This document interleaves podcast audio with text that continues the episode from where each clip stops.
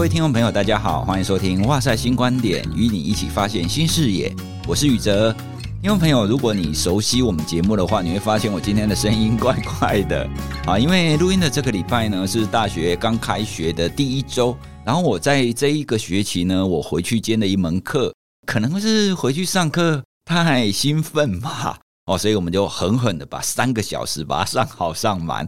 那也可能是因为我离开学校以后太久没有这样子连续讲话，讲完以后就烧瞎了哦，所以今天录音的时候呢，声音不太好。请听众朋友见谅一下。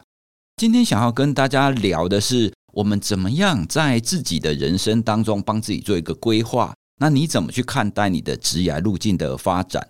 之前我们在很多的节目里面都会聊到，好像很多人会觉得说我离开大学的教职很可惜这件事。不过呢，我们今天邀请的来宾，他可能是更多人会觉得很可惜的。他的年薪应该是比我大学教职还要更多的吧。我们今天邀请的也是我们的知名 Podcast 节目，它叫《下一本读什么》，然后它还有阅读的部落格叫“阅读前哨站”。好，那我们先欢迎瓦基。Hello，听众朋友，大家好。然后蔡老师好。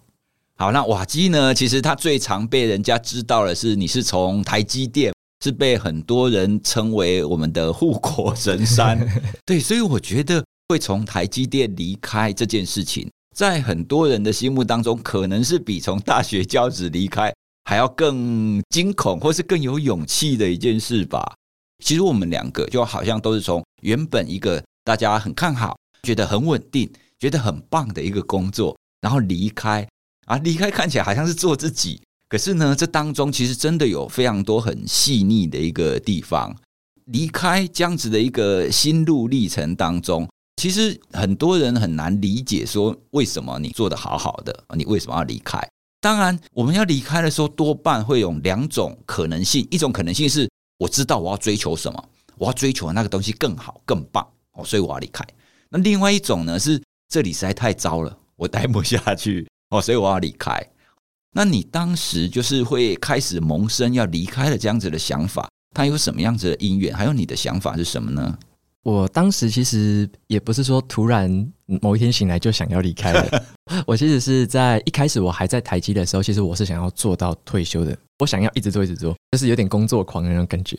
后来是因为我大概在第六、第七年的时候开始分享部落格，就是写书评啊，写读书心得，是因为那时候我就遇到了一个生活跟工作好像没有办法很好平衡。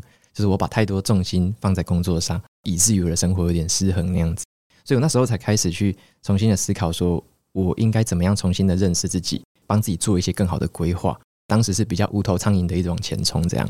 诶，刚听你刚刚讲这个，我非常好奇哦。所谓的你觉得你的生活平衡不太好，而开始做读书的这个部落格，你可以再跟我们聊一下这一段。其实我觉得应该很多听众朋友，特别是像你这种工作狂的听众朋友。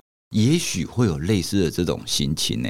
OK OK，这很好的问题。像我自己是从一路升学，就是顺利的升学到大学研究所，然后直接进入台积电，所以我会认为我的职涯应该就是一直在这条路上标准的路线上持续的往前冲刺，继续的可以升官前进嘛。所以我一开始设定就是我的生活所有重心就是以工作为重。接下来的话，我就变成说，像我在跟朋友可能邀约啊，还是说跟女朋友之间的一些旅行的安排，甚至有时候回家的安排，那一些比较被我认为次要的东西，我都会把它的优先序放得很后面。也就是说，只要工作上有任何的大大小小的优先序，是我觉得，诶，我可能可以多表现一点，我可能可以在这边多占一点位置，多表现一点时间，使命必达，使命必达，那我就会推掉，或者说我会延后取消所有那些已经谈好的、讲好的东西。而且我会觉得没有什么愧疚感哦，因为我会觉得工作不就是这样吗？不就是要好好的冲吗？先把工作做得很好很好嘛，那以后的事就很久以后再说这样子。所以一开始的心态是这样子在做事情。那你在什么样子的情况底下，就是顿悟或者觉察到自己不太对呢？是因为跟女朋友吵架吗？因为你刚刚讲的这种情况，其实我去企业演讲的时候，也遇到很多的主管都是这个样子诶，嗯，他们确实所有的事情都是以事业为重。我们接到的有一些可能是家庭主妇或是太太，他们也多半会抱怨伴侣会有这种情况。你能说伴侣错吗？其实也没有错，他这么认真，当然也是为了家啊。对，哎，所以那个关键点就是在于伴侣怎么去提醒另外一半，那说，哎，我们现在的平衡好像不太对哦。那你当初是自己顿悟的吗？还是有什么样的契机让你发现，哎，不行，我不能再这样工作狂下去了，我要做改变？这个故事就一个很大的转折啦。我在自己的新书里面第一章就开门见山讲这个故事。时候我跟我女朋友相处了，其实也蛮长一段时间了。我跟她是在公司的时候认识的，因为我们两个人都在同一家公司嘛，所以呢，我就想说，诶，那大部分我想要有好表现，我想要继续冲的时候，我希望对方可以完全的支持我，可以为我做任何的牺牲。例如说，我这次想要多加班，或者说我假日想要多去公司。我希望都可以获得一个支持，我觉得是这样子啦。所以那时候就变成说，有很多的那种我们出国玩的旅游啊，或者是一些行程的安排，常常会因为我，只是因为我，我就说，哎，这个先取消好了，或者说，哎，这个改天再说，然后或者，哎，这个已经订好了，那个退钱是不可以退款的，然后说还没关系，这个反正不能退款也没差，工作重要嘛，所以我就说好，那个就退掉。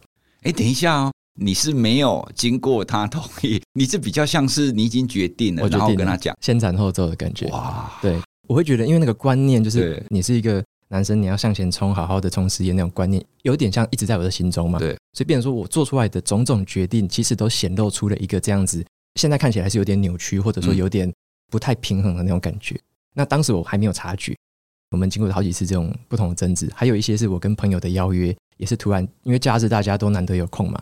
结果很多时候就是因为我我没有去，虽然我没有去不会怎样，可是其实我有时候很多次没有去，那种感觉。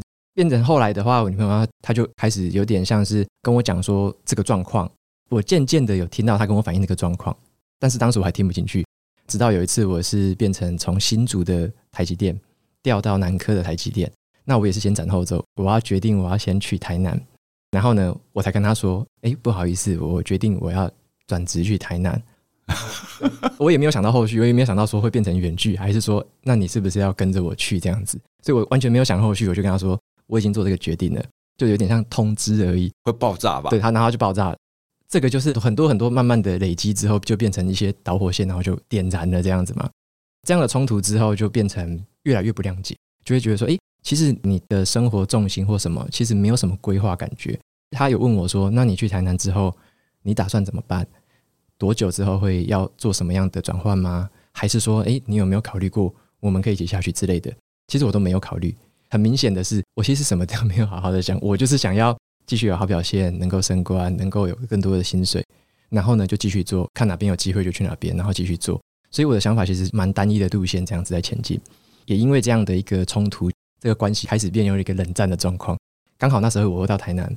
一个完全新的厂区，然后我是转职嘛，所以是完全都是新的人，我都不认识的，而且都是南部的同仁，有一些北部的同仁一起下去，但是我也不认识，变成说一个是全新的环境跟工作性质，那变成工作的压力很大。你回到宿舍之后，关系又变成是很冷淡，又是一个低点，所以变成那时候我就怀疑人生嘛，我就想说，我表现这么好，可以赚这么多钱，有这么好的职位，为什么不幸福？对，为什么我很不快乐？我超级不快乐，就是诶。怎么又有压力，然后关系又不好，然后我天天就是这样忙进忙出，因为大家都知道台积电工时也很长嘛，有时候假日可能你有要忙，还是要回去，晚上也是会嘛，就是你电话有时候都是会随时待命的状态，所以变成说，我会觉得我到底这一生在忙什么东西？嗯，我难道只是为了忙某一个工作的贡献吗？还是说我有其他的事情是我没有思考到，没有好好的去顾虑到的？那个时候开始，我才去想，我可不可以从书本里面去获得一些其他的知识跟其他的智慧，能不能从书里面找一些解答来帮助我自己？这样哦，所以你那个时候想要做一些改变，然后就开始读书。那开始读书就想说，哎，我既然读了，我就来写一些文章吧。你刚刚的经历，我想要跟你回馈的是，其实我们有的时候在谈一些教养，我们也看到很多的爸爸妈妈，他都会希望自己的孩子非常好哦，所以都会给他。很固定或是很标准的一个目标都好，你现在就好好考上高中，考上大学，考上研究所，然后毕业进入好公司，然后你从此就非常的幸福。对哦，所以我们也看到有很多的学生，他们会在这样子的路径里面，会看起来就是非常知道我要走什么，可是实际上呢，他自己的内心有时候他们都会产生一些迷惘，他们会觉得说这个到底是不是我要的？哦，那你刚刚的例子，我觉得非常厉害的是。在那样子的一个冲突之后，你在最终去台南那一次，你冷静下来了，然后你也确实发现，哎，这个不是我要的，开始做这样子的一个转弯。其实我觉得我们人们其实有的时候真的不要害怕太大的改变或是冲突，其实有的时候。危机就是转机，可以这样说吗？可以，可以。因为我们总是会到危机的时候，你才会去做很深刻的思考啦，你才会去想说，诶，这个到底是不是我要的？那如果不要，那我应该要怎么办？好，那我们如果延续下来继续聊啊，因为你开始读书了嘛，你开始看一些东西。像上一集我们跟徐玉在开始聊斜杠这件事的时候，很多人会想要知道说，到底一个斜杠的人他是怎么开始斜杠的？他是怎么踏出走歪掉的那一步？好，那你开始看书以后啊，你用什么样的心情，或你是用什么样的想法去开始做你的阅读的部落格的？我在开始看书的时候，我那时候已经先爱上了财投资理财这种书，跟领导管理这种书。那你应该做那种 财经类的。我那时候有这么想，哦，真的、哦，那时候这么想。因为我那个时候是遇到很低潮嘛，所以我在找的书大部分是比较偏向关于怎么样探讨人生意义，然后怎么样做自己未来目标的规划，然后有一些是关于个人成长，怎么调整我的习惯，怎么规划我的时间表，怎么样做时间管理。所以我一开始其实先接触的是关于这一个，我想要先把我的有点像我的内在或我的生活步调把它掌握好，先重新那个步调抓回来。所以我开始读的时候是读大量的这方面的书。也因此，我开始写笔记跟写部落格文章，是从这类型的书先大量的开始写。我那时候开始写的时候，其实很主要一个目的是，我那时候并不是想要写这个东西，然后可以离职哦。那时候完全没有这念头。那那时候在工厂工作是白天很辛苦，晚上的话就会想说回去，我就花一点时间把这些东西记下来。然后我那时候也有早起的习惯，所以我早上起来的时候，我又会写一些东西，就是写下说，诶，我学到了什么。可以怎么样规划我的一天？那我就开始把这些东西写一写，分享出来，分享成网络文章之后，就有一些读者会因为看到文章给我留言，甚至给我寄信，告诉我说：“你分享这个东西正好是现在的我需要的。”诶，你分享的这本书我以前没听过，然后很感谢你。所以我开始收到了一些蛮正面的肯定跟回馈，也因为这样形成一个好的循环，就变成我继续写，然后我继续收到这些回馈。而且我写的东西跟我所实验的东西真的有帮到我自己，对，那我就觉得这是一个又利己刚好又利他的事情，嗯，所以我那时候觉得我做部落格这件事情，我想要做很久很久。当时呢，我还没有想特别的盈利目标，所以我先把部落格能够收到的叫做联盟行销的那种费用，就是例如说我那时候是做博客来的联盟行销，我如果说在我的部落格上面贴一个书本的链接，连接到博客来销售出去的话。那博客来就会给我百分之多少的这个费用。我那时候开始做这件事情，那我决定把部落格全部的这方面的收入都捐出去，所以我就把它捐给家福基金会。所以我那时候其实目标在做部落格，在分享这件事，我在想的东西是，我能不能做一个可以持续的利己利他的事情，而且可以很长久的持续做下去。所以我就把那部分的盈利全部都先捐掉，然后就让自己先以一个方向就是。我如果做着我喜欢又能帮到人的事情，而且不是以钱为目的的话，我会不会继续做下去？做了几个月之后，我发现这个真的是我会继续做下去的事。我是用用这个小方法让自己验证说，这个是我可以不为了钱也愿意很开心持续做下去的事。所以我就开始这么做，然后一写就是写了一年啊，一年半、两年，就一直写下去了。这样。诶，你刚刚讲的东西，我觉得有一个地方很有意思。因为啊，你在开始做的时候，其实你甚至为了想要确认说，就算没有收入，我也觉得这件事很好，你也想要继续做哦，所以你做了刚刚讲的那些尝试嘛。那因为之前呢，有一些听友他会问我们说，我们到底要不要斜杠，要不要培养第二专长？其实很多人对于斜杠或者是第二专长的概念，都会很像是我多了这个可以帮我多赚一点钱，或是可以帮我的职业，帮我的生活变得更好。当然，我觉得可以有这种想法，无可厚非啦。因为像我们两个现在也确实因为第二专长有一些更好的选择，至少是对我们来讲啊，我们觉得它是更好的选择。但初期在初期的时候，确实我们在发展的时候不会抱持着说哦，我做这个一定要怎么样。好，那像你你的例子就比较像是因为你自己在学嘛，所以你就顺便把它记录下来，然后顺便分享出去，也越分享你也越开心。然后就越做越大的这样子的一个感觉。那你刚刚有提到你在分享书籍之后有非常多的正向的回馈嘛？那我特别想要知道你有没有什么失败的例子，或者是你觉得没有那么正向，甚至是很负向的一个经验呢？这个的话，其实也来自于回馈，回馈也有一些些是不好听的，或者是说书也会哦，也会，也会，也会，也会。我举个例子来说好了，其实百分之九十五以上啦都是好的回馈，对。但是其实难免，我觉得难免在越来越多人看到之后，都会收到一些跟你想象当中不一样的回馈。好，例如说，越来越多人看到我的文章之后，有些人他会给我一个批评，他就会说：“诶，为什么你分享的都是商管跟个人成长？我一开始做都是做商管跟个人成长，所以他就会问这个问题，然后就说：那你为什么不看一点小说？小说也很好看呢。”他就给你这种批评，干你屁事啊！就这种批评。那或者是说，有些人他会讲，你写的这个东西都是你的经验，因为我自己写读书心得有一个有一个心态是这样子。我不想要百分之百，只是把书的东西再讲一次而已。嗯，因为那没有意义。那个你就看书就好了。所以我自己很喜欢的是，我可能百分之五六十的东西是书里面的，但是我会加入自己的故事。我看到这个段落，我自己的经验是什么？我看到这个段落之后，我想要怎么用它？或者是我看到这个段落之后，我又想到了哪一本书的内容？他们两个有什么相同或有相异之处？就会加入一些不同的元素在里面。那有些读者就会批评说。你可不可以不要加入自己的观点？说你可不可以说出就好好的说书，百分之百的内容就好，可不可以不要加入你的观点？那那个用词就不太好听嘛。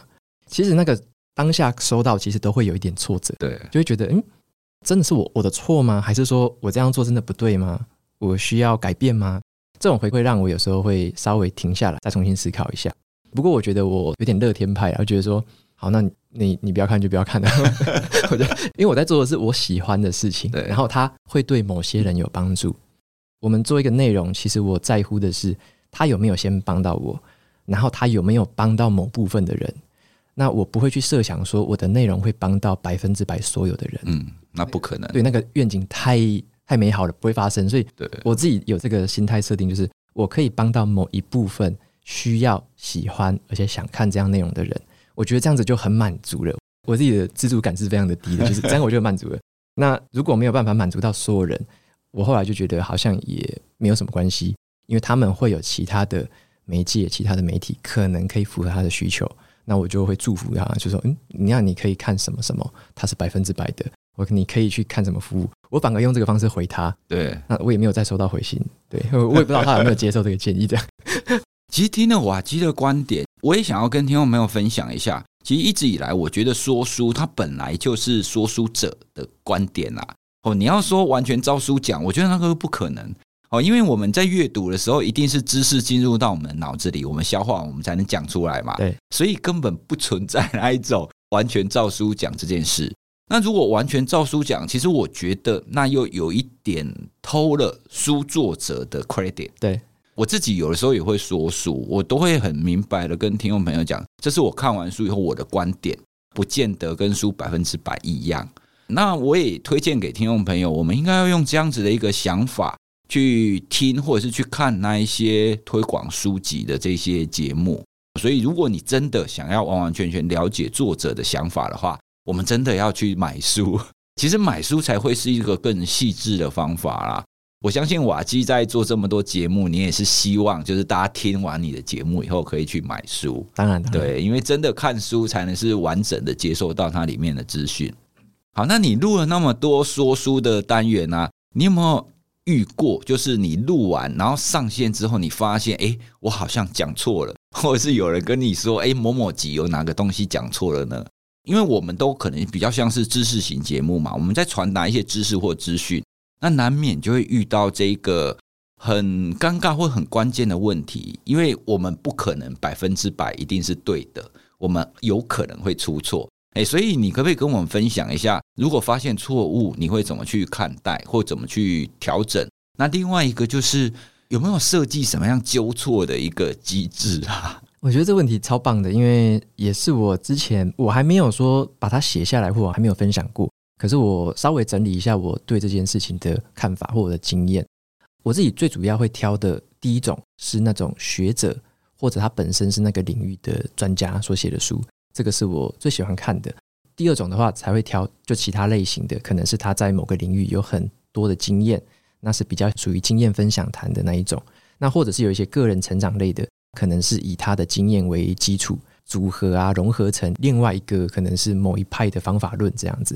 所以我看的时候，其实我会这样子去界定我想要分享的资讯。如果是学者类的，或是一些专家类，他们的分享，尤其是国外的翻译书，他们有一个很好的习惯是，大部分都会放上他的资讯来源。那尤其是论文研究，像有一些，例如说心理学啊，例如一些历史、社会之类的那些，还有科学的这种研究，大部分都有一些论文的基础嘛。所以我会先确认的是，他这个论文是在哪一篇，我会先去把这个标题跟摘要。稍微去看过一次，确认他说的没有问题，我才会把这个内容变成一个段落，把它分享出来。所以这个是我对学者他们的态度。那另外一种我会特别注意的是，如果只是某个领域的大家认为的 KOL，或者是某个领域的一个实践者，他比较偏向于说他是在应用这些方法，那他可能也会讲到一些看似理论，可是好像又没有给你那个引用证据的，那这种东西我就不太会放。或者是说有一些，例如说他说到了某一个方法。早上起来是很好的，好，可能会提升你的精神百分之二十。好，例如说他说的这句话，那我就会去研究一下他有没有放 reference，他有没有放引用。如果他没有放的话，我会用他的关键字先去找找看有没有这样子的论文，他讲的到底是哪一篇，或者他有时候会说可能是某一个大学做的研究，我就稍微用关键字去交叉比对。如果我有找到这样子的论文真的存在，跟他说的是 match 的这个内容，我会分享。但如果我完全找不到，那我会直接忽略这个来源，就我当做我看过就好了。但是它没有一个论文或者是一个学术的背景支撑，我就不太会去分享这样东西。所以我后来发现，我自己在分享这种故事型的、案例型的，我会多一个动作是，我会去找原始的出处。如果找得到的，我就用；那如果找不到的，我宁可会忽略它。所以我自己呃，面对这种分享的态度是这样。另外一点是说，有没有可能我们找到的那个论文，它可能本身就是错的？我我最怕的其实也是这样子，就是有没有可能他的论文本身就是有问题，或本身就是错的？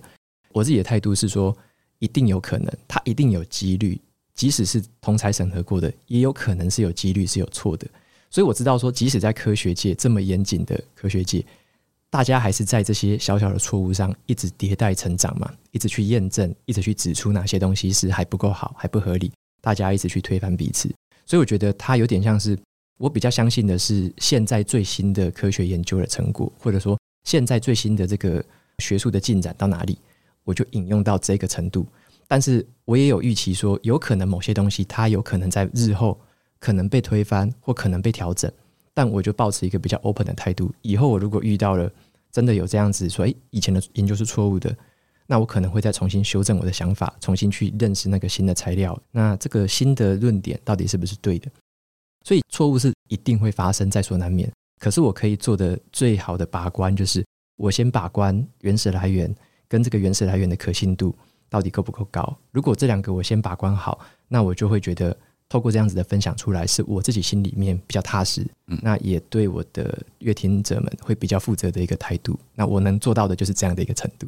其实你做到的程度，跟我们一般在写科普文章，其实也很类似了。对，因为我们一般在看科普书的时候，也确实会出现类似的情况。甚至我还曾经看过科普书，它翻译上翻译错的。我我就像你刚刚讲的，我就去找原始文献，我看那个数据，我就觉得怪怪的。我说怎么可能会这个样子？我原始文件找出来才发现，因为翻译的关系，然后把它整个的数据跟文艺扭曲掉了。所以这个确实是我们有的时候，如果你真的要做这样子的公开，然后来谈这件事情，有的时候你不能讲那么绝对哦，因为就算是发表的论文，它也有可能日后做修正。我们不会说那是错误啦，其实很多东西是不断的在修正。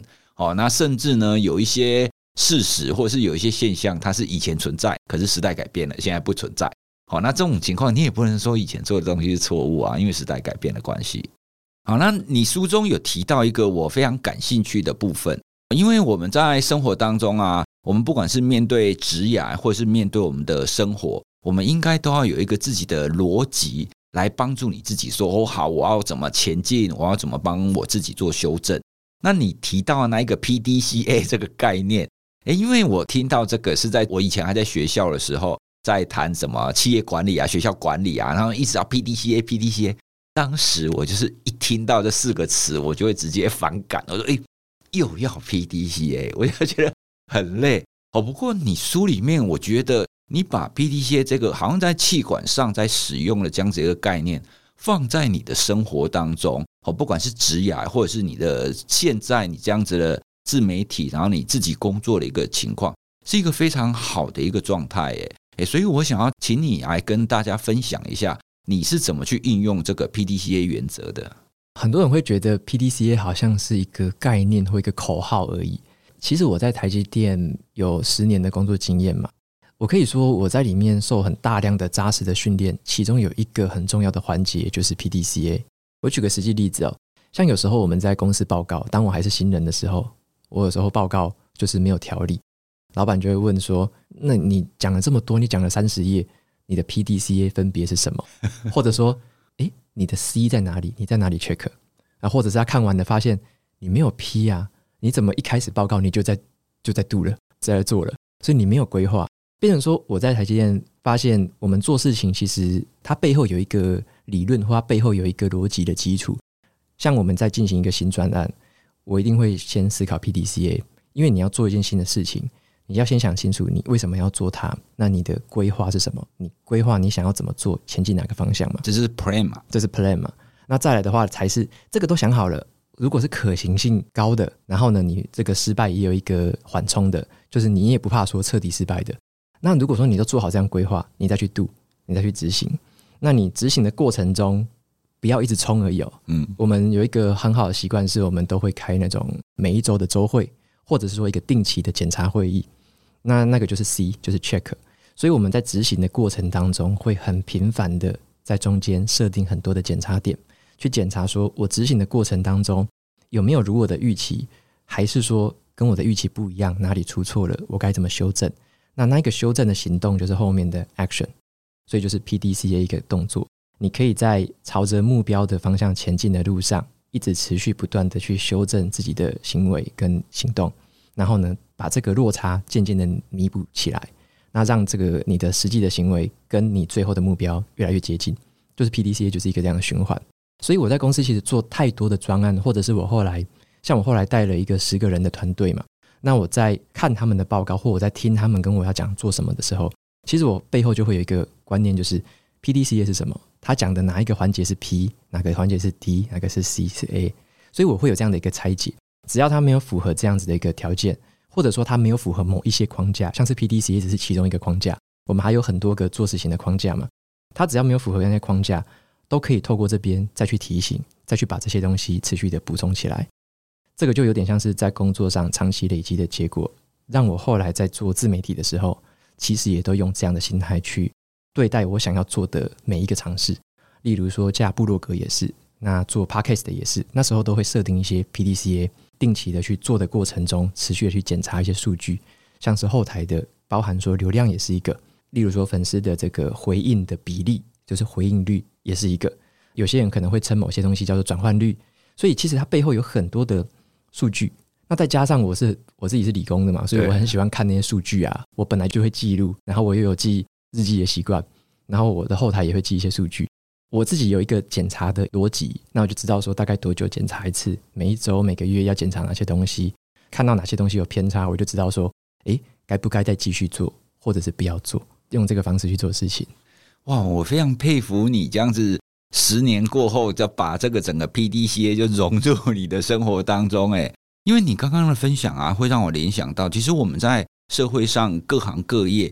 当你在一个专业一段时间了以后，你整个人就会渗入那一个专业最重要的一个概念，或是一个管理运行的方法，然后就会变成是你生活的一个部分。像你的例子就是 PDCA，就是我的人生，就是我的生活哈，不止工作，我的家庭啊，或者是我现在做的个人生活也是这个样子。像你刚刚描述到的，因为我真的蛮有画面的，因为其实可以想象你们在工厂当中，你会需要非常多的 check，对，那这些 check 都需要 data 嘛，哦，所以你刚刚也会变成是你现在的工作，会把那些流量，然后变成是来回馈，看你要怎么去做修正。所以我在书里面看到你写的 PDCA 这一段，我才惊觉哦，原来我不应该这么排斥 PDCA 的。其实这个真的是一个非常棒的一个方式。另外呢，这个部分呢、啊，在你的书里面，我非常喜欢那一章的标题。那一章的标题是“人生没有失败，只有不断的 A/B test”。嗯，那当初你是什么样子的想法，让你下了这个标题，然后去开始描述这一章的部分呢？这个是很有趣的一点，就是我在经营的过程，蛮多的读者他也会问我说，像我在学习阅读的时候，有没有遇到什么失败？或者说我在架部落格有没有遇到什么失败？那或者是我后来在做 Podcast 有没有遇到什么失败之类的？会问这样的问题。其实我渐渐的发现，我自己的心态，我不会把大家眼中的可能的失败认为是失败。像我自己在做呃所谓的部落格的贴文，好了，大家可能会觉得说贴文可能就是会有某一个形式特别的火红，或者说某一个形式是一定要这么做才会好的。如果我做一做做错了，他就会觉得我好失败。我一开始没有好好的学，我为什么没有学到最好的？然后我做了半天，结果失败，就一蹶不振。很多人会这样子，他就就觉得很挫折。那或者是他就做一做，觉得说，哎，好像这个形式都没有人看，然后就觉得很沮丧。那其实我对我的态度是这样子，因为我的心态是比较长期的 mindset，比较长期的心态。我知道这件事情是我要做很久的，所以重点不在于说。某几次的表现不好，或某几次的失败的成果，而是在于说，我必须都要一直前进嘛。那我能不能在每一次的前进都用两到三种的测试，去找出比较好的那一条路？所以这个就是所谓的 A/B test，也是在软体开发、在网页设计方面大家常用的一个方式。它的原则就是说，像我们在一个网页，好，可能你会看到一个购买按钮，有些网页是放在最上面，有些网页是放在最下面。那到底哪一个比较好呢？好，这个时候我们都没有答案。可以做的方式就是，你把你的流量有一半的人让他去看购买在上面的，有一半的人去看购买在下面的。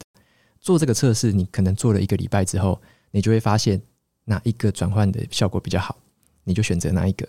好，例如说购买按钮在最下面的转换比较好，那所以你做了这个 A/B test 之后，你就选择了购买按钮在下面的这个。但是你不会称按钮在上面的那个叫做失败。我们不会称那个叫失败，我们只会称说那个叫做实验结果 A/B test 里面某一个 test 效果比较差，另外一个 test 效果比较好。所以我是用这样的心态在做这切的经营。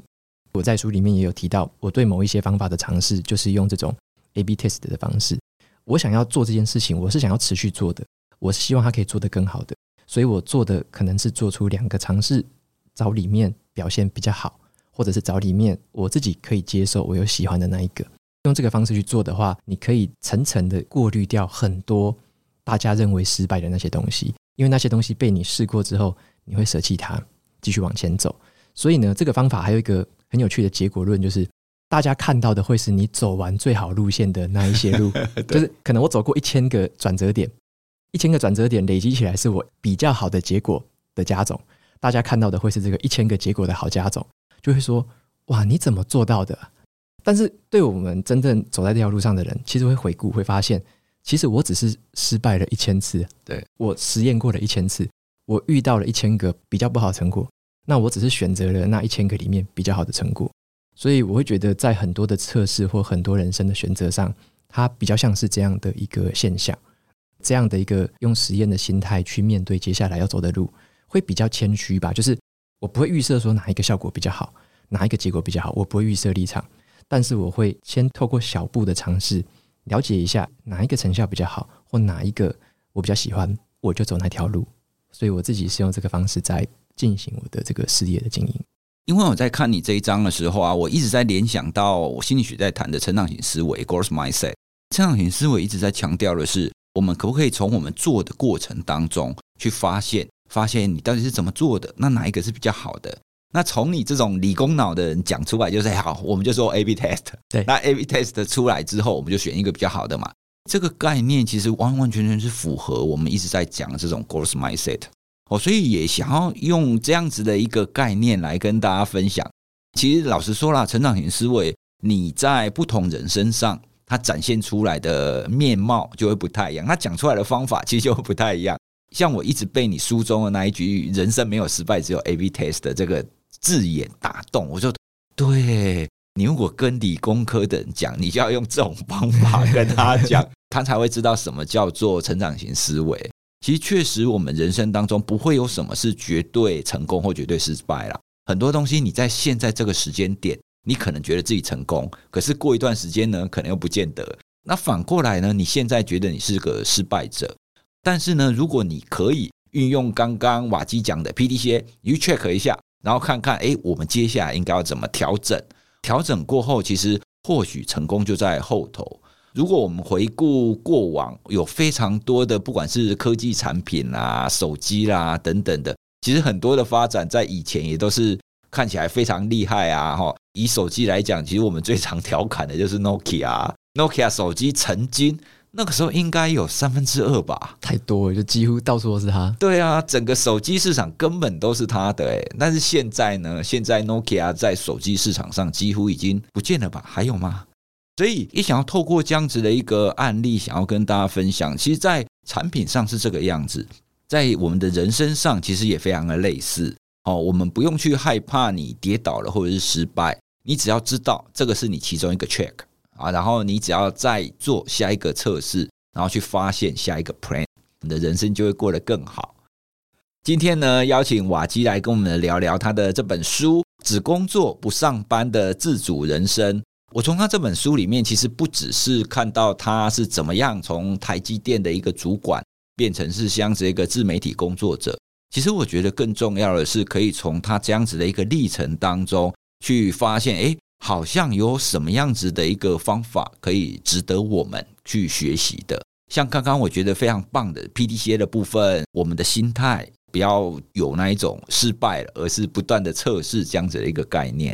也推荐大家可以去购买瓦基的这一本《只工作不上班的自主人生》。当然，听众朋友，如果你还没有追踪瓦基的 Podcast 的话，也非常推荐大家去追踪下一本读什么。不过，我相信应该大部分人都有追踪啦。